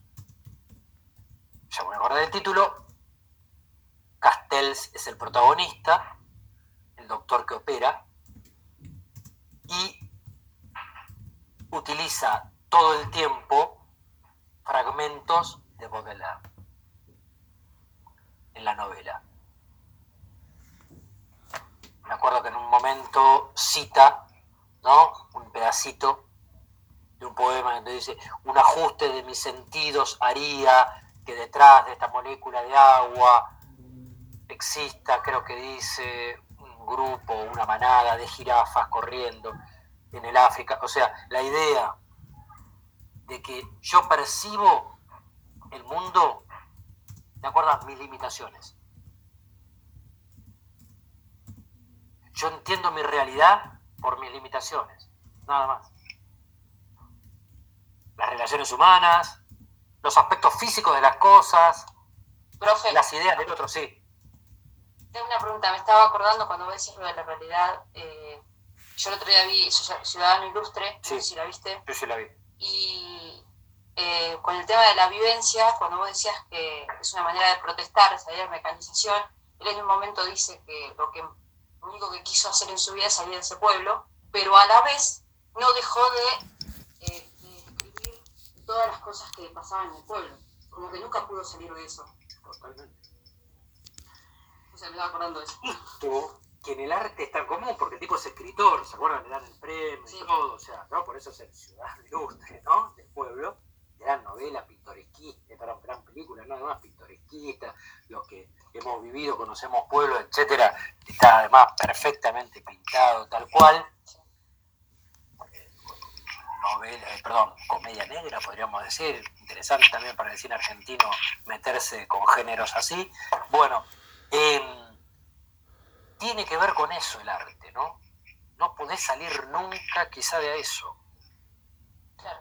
Y, de hecho él quería, o sea, él siempre deseó eso y nunca pudo contar otra cosa que no sea de Y no pueblo. contar eso. Y, y entonces es ahí donde a veces vos decís, la vinculación es, o sea, y, esta idea de, de- de quizás de la maldición es que es heredable, ¿no? Es un poeta maldito en ese sentido también, porque descubre o pone en evidencia algo que hereda a toda la gente que tiene cosas importantes que decir. Quizás son las cosas que no querés decir, que querés quizás sacarte de encima y nunca podés. Eh, desde experiencias, desde vivencias, para decirlo en términos más correctos, psicoanalíticos, hasta cuestiones sociales muy fuertes, culturales, desde lo biográfico hasta lo cultural más amplio. Está perfecto el ejemplo. Estas correspondencias le van a permitir unir cosas que en la apariencia están en lo opuesto. En lo opuesto. Pero tienen ese pasaje íntimo que el poeta ve. Y todo aquel que se anime. Por eso, el flaner pone sobre la mesa lo que para muchos, para muchos, puede ser interesante, para una generación, para la historia. Digo, no es algo críptico. Me van a decir, no, pero mira que yo leí un par de poemas, no entendí mucho. Es que te tenés que dejar jugar por el sentido y lo que a vos te sugiera. Claro, en la medida que va pasando el tiempo, la ciudad, que es, insisto, y el tiempo de la ciudad, por eso arranqué hablando de eso, que es como el gran tema, a nosotros quizá se nos fue quedando lejos, porque no somos ni parisinos ni vivimos la modernidad. Pero bueno, pero podemos descubrir esta actitud en otro poeta más cercano a nosotros y transportar esta estructura, esta mirada, insisto, por eso di ejemplos contemporáneos, a otros artistas que sí quizá nos despierten vivencias. Porque ahí hay una cuestión que obviamente tiene que ver con hasta cuestiones de lenguaje y de traducción, porque juega mucho hasta con el sonido de las palabras. Y bueno, leemos traducciones, entonces eso también nos distancia un poquito de- del bueno de Baudelaire. Profe, ahí te quiero hacer una pregunta. Eh, en el idioma original, ¿tienen rima estos poemas? Sí, eh, o sea, no, la mayor, perdón, de las flores del mal, no, la mayoría no. La mayoría no. Cuando veamos Whitman, yo voy a retomar que junto con Whitman, uno de los que empieza a decir adiós a la estructura formal es Baudelaire. Hoy ya nos excedió el marco del tiempo, pero es uno de los que empiezan a decir, pero correspondance es un soneto. Sí, correspondance sí, pero de, lo que implica el enorme cúmulo de poemas que es Las Flores del Mal, no. Y es uno de los que empieza a decir, eso es el viejo orden. Eso es de lo que yo ya no soy parte. Eso es la modernidad, digamos, de alguna manera, ¿no? Y hacia ahí va la poesía moderna, la poesía libre, la- la- el verso libre. Que también Pero claro, pero tiene una música. Y, esto, y ahí es donde también rompe.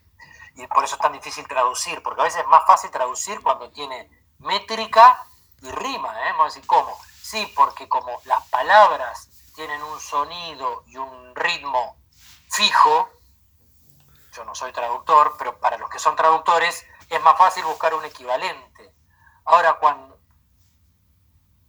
digamos, yo te anda a hacer una versión de un tema que es libre, pero que tiene una música propia.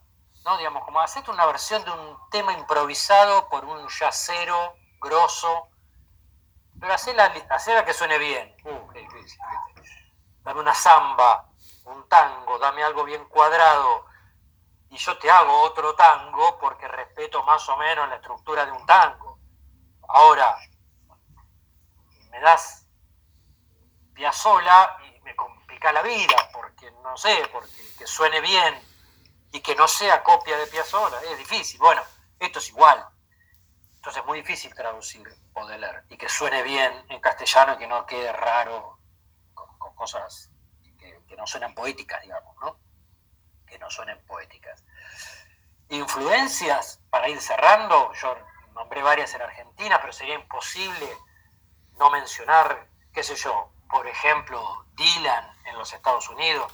Me van a decir, bueno, pero la vas a mencionar también en Whitman. Sí, claro, vuelvo a insistir, porque si, si lo es, porque además lo va a hacer para el propio Whitman, em, como, como una suerte, digamos, de, cofradía interoceánica, digamos, ¿no? Ahí hay que, ver como una corriente de renovación poética. Eh, hay que pensar que, que va a llegar a toda la psicodelia, que va a llegar em, a, bueno, obviamente a toda la poesía finisecular, que es un poco el, orden de la unidad, tiene que ver con eso, la unidad del programa tiene que ver con eso, o sea, que acá toda la poesía del fin del siglo XIX que podemos ver nosotros va a estar influida por, por Baudelaire, va a estar influida por Baudelaire. y en la Argentina va, a tener un rebote muy, muy, importante a mitad del siglo XX. Eh, digamos, en la década del 30, 40, en algunos grupos sí, en otros no, pero con mucha fuerza en los años 50 y 60 vuelve, tanto, insisto, que autores de prosa, como podría ser el propio eh, eh, Cortázar, no podríamos dejar de mencionar a Marechal, Marechal como, un gran bodeleriano, un gran bodeleriano. Eh, una, correspondencia que siempre me acuerdo de, Marechal en Adán Buenos Aires, que siempre la, pongo como ejemplo, así que quizá, perdón si ya la repetí, fuerte, eh, maldita en el sentido de lo social, de la reprobación, cuando el joven poeta Adán Buenos Aires en la novela quizá la mejor novela de la Argentina, podría ser, ¿eh? Adán Buenos Aires. Eh, le piden, lo presionan, casi lo obligan en la novela a que muestre su obra, el poeta empieza a contar frente a su amada, idealizada mujer, amada, un poema que él sentía mucho y arranca el poema con una correspondencia que horroriza a todo el mundo, que dice, alegre como velorio de niños. Y todos quedan estupefactos, la mujer esta se horroriza, todos los demás del círculo de poetas que representan simbólicamente, justamente en correspondencia, como bosque de símbolos, a todos los del grupo sur, está Borges, están las Ocampo, están todas las del grupo sur, bueno, le dicen cualquier cosa, ahí queda callado el pobre Adán. Y muchas páginas adelante explica, como creyente, que para él era evidente el sentido y no entendía por qué se habían ofendido, que para él un niño no podía tener pecado y él que era creyente creía en la vida celestial y que para él era un motivo de alegría saber que alguien ya estaba en el cielo Claro, desde los ojos de la Tierra yo puedo entender que hoy siga sonando desagradable la correspondencia. Yo puedo entender, ¿eh? Por favor. entiendo las sensibilidades personales, pero es un ejemplo perfecto de lo que es una correspondencia bodeleriana.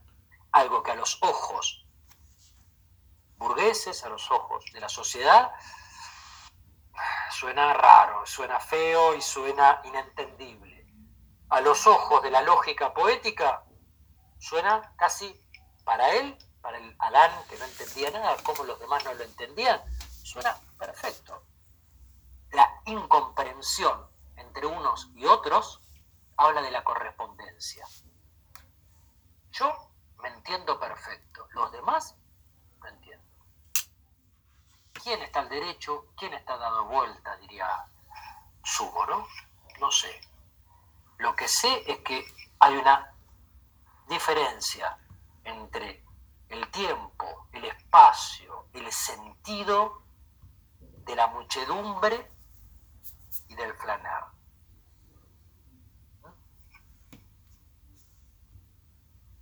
Bien. Las flores del mal. Clase que viene. Algo un poco más livianito, ¿no? Para no andar con, con tantas cosas complejas. Eh, esperen que me fijo acá, que lo tenía anotado acá, perdón. En el Word.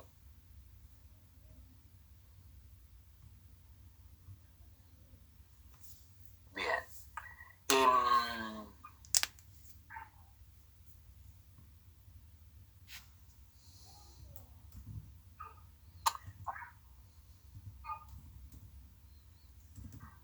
Bien, sí, perfecto. De la unidad 4, vamos a ver. También seguimos un poquito con, poesía, ¿eh? la unidad es poesía finisecular. Así que vamos a ver. Eh, de Rubén Darío, dos poemas. Este muy breve. Eh, no digo más alegres, pero no, no, no tan densos desde lo semántico. Que son Canción de Otoño en Primavera y Sonatina. Canción de otoño en primavera y sonatina. Un poco como excusa, porque vamos a ver obviamente a, Rubén Darío. No quiere decir que no veamos nada más del nicaragüense, no es que no vamos a ver su influencia, su gran importancia en la literatura universal, argentina sin dudas y latinoamericana, pero piensen que impone el modernismo por primera y única vez logró un movimiento latinoamericano imponerse en Europa, ¿eh? así que no es poco.